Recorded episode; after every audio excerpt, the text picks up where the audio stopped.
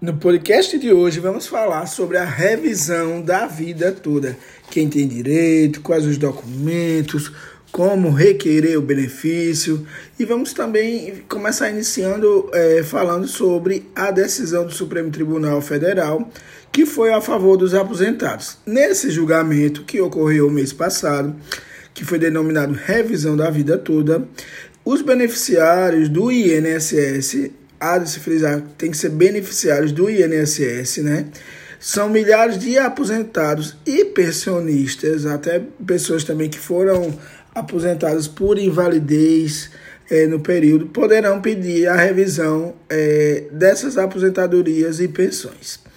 O segurado que implementou as condições para o benefício previdenciário após a vigência da Lei 9.876, de 26 de 11 de 99, e antes da vigência das novas regras constitucionais, já introduzidas pela emenda é, 103 em 2019, é, tem o direito de optar pela regra definitiva, que pode ser mais favorável a ele.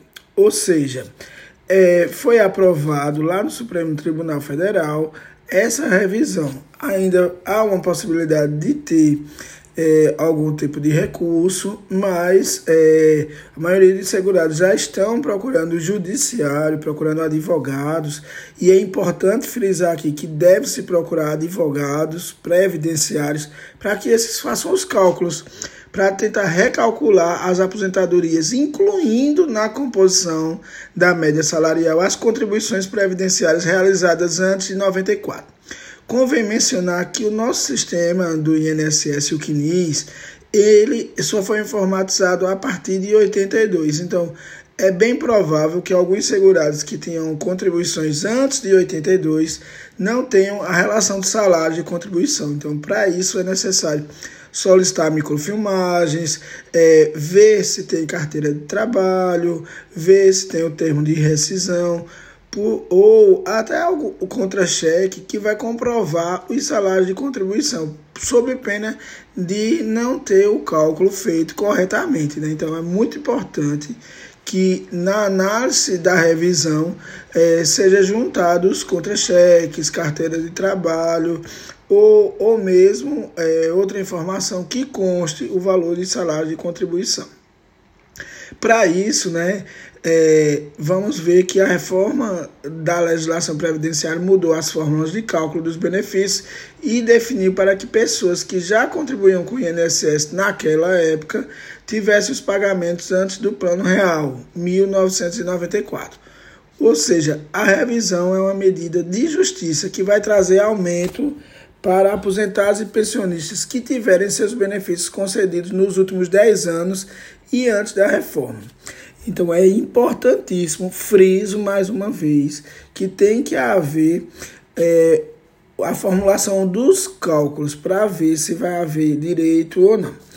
De acordo é, com o IBDP, quem participou, que participou do processo, né, os beneficiários devem ficar atentos a alguns critérios. São eles: ter se aposentado às regras anteriores à reforma da Previdência, ou seja, 13 de 11 de 2019 também tem que ser feito o cálculo para saber se a renda, considerando todos os salários de contribuição, será mais vantajosa e se os melhores salários são anteriores a julho de 94.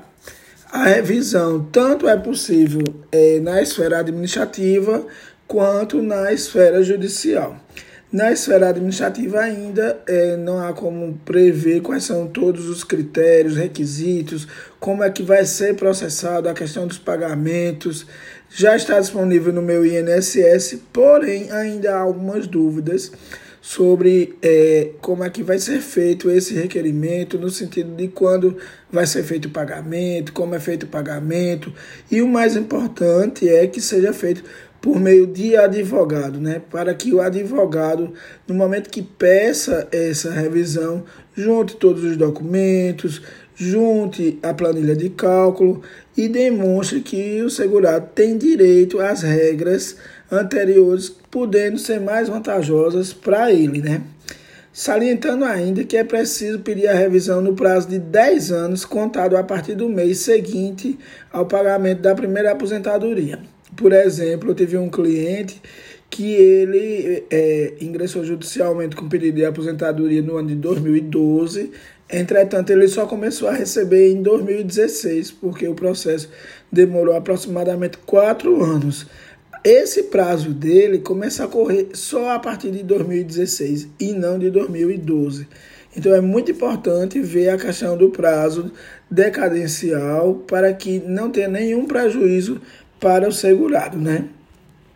E aí, é, eu sempre oriento né, que o segurado procure um advogado especialista na área para que tenha o cálculo feito por eles.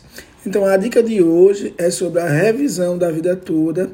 Espero que vocês tenham gostado e até a próxima semana no nosso próximo episódio. Forte abraço!